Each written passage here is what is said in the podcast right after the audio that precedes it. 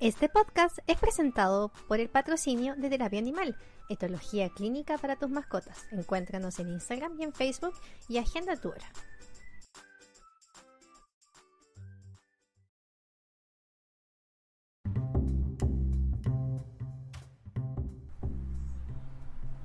Acabo de llegar con, con Anuk del paseo.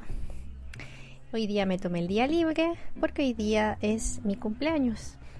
Entonces cambiamos rutinas, fuimos al parque, jugó con Rocket, con su Yai y la verdad es que había todo un mundo distinto en el parque al que usualmente eh, siempre vamos, porque siempre vamos en las mañanas o en las noches.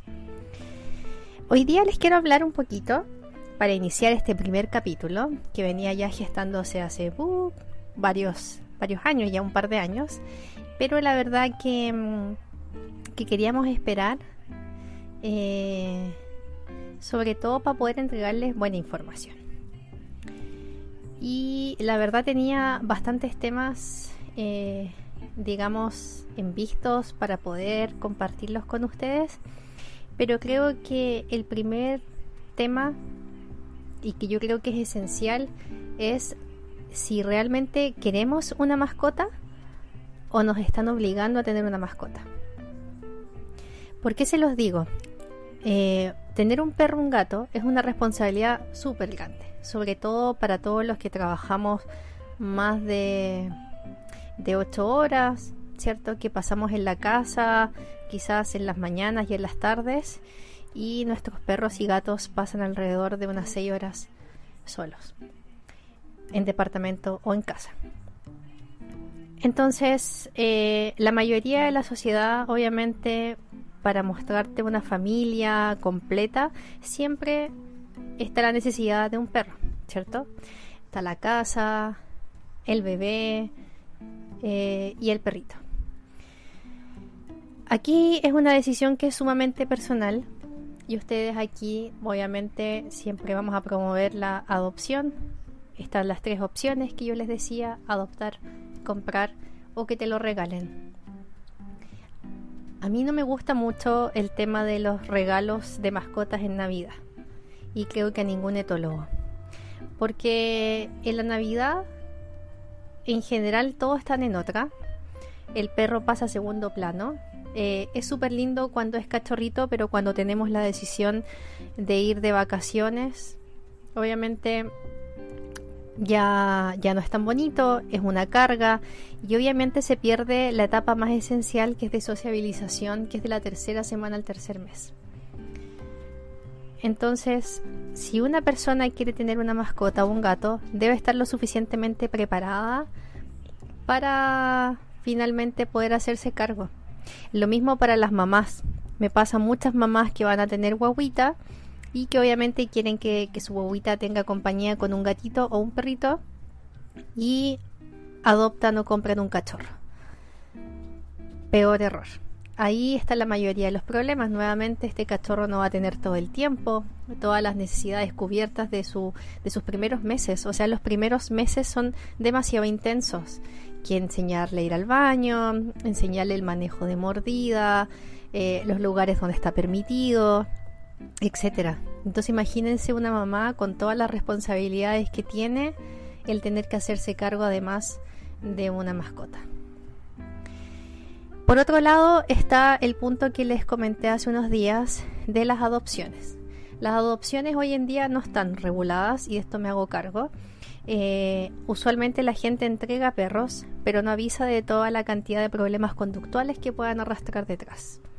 No estamos hablando solamente de los cachorros, sino que de los perritos adultos, que es lo más difícil que uno, eh, o sea, que salgan de, los refugios y que realmente muchos han sido rechazados. El artículo que subí ayer de, de Trisha, me parece que es el nombre, de la IABC, habla acerca de estos perros marginados, que se refiere básicamente a perritos que los han devuelto mucha cantidad de veces, no han sido tratados profesionalmente desde el área de la conducta y por lo tanto no tienen un diagnóstico certero antes de entregárselos a la familia. ¿Por qué es importante tener un diagnóstico? Porque muchos de estos perros no calzan con todos los perfiles de, de las familias. Hay que hacerles un seguimiento. Hay que hacerles un tratamiento si es que yo eventualmente quiero que ese perrito no sea devuelto. La mayoría de los problemas, o sea, de, de los abandonos finalmente en Chile son por problemas conductuales, si es que no el 100% y la mayoría de los perros que dan en adopción con problemas conductuales son devueltos casi en el 80%. Entonces, súper importante hacernos cargo de esto, nosotros como tutores responsables, averiguar, saber el origen de esa adopción, si ha sido evaluado por alguien, porque así como el caso que leían ustedes ayer, va a pasar que mm, a los perros no necesariamente los van a devolver, sino que incluso los pueden tirar a la calle. El caso que mencionaba en el artículo es un típico perro que tiene predación hacia, hacia otros perros, hacia personas, y por lo tanto un perro con predación y que incluso puede estar con tratamiento es muy incompatible con la vida, con la sociedad. Eh, y ahí hay que ser súper conscientes, súper éticos también en ver cuál es el bienestar animal de ese animal respectivamente y, y ver que muchas veces ese tipo de perros no calzan ni no pueden ser llevados a una familia. Tienen que ser tratados, tienen que ser diagnosticados porque las consecuencias pueden ser sumamente graves. Desde matar a otro perro de la familia, morder un niño, etcétera. Entonces, como primer inicio de los que les quiero comentar, es que seamos responsables si es que vamos a comprar, si es que vamos a adoptar. Prevenir es la opción. Ojalá prevenir con alguna persona, ¿cierto? Que se dedique al área de la conducta, que los oriente, incluso antes de tener al perro. Juntarse con esta persona, analizar por qué quieres al perro. Pregunta uno.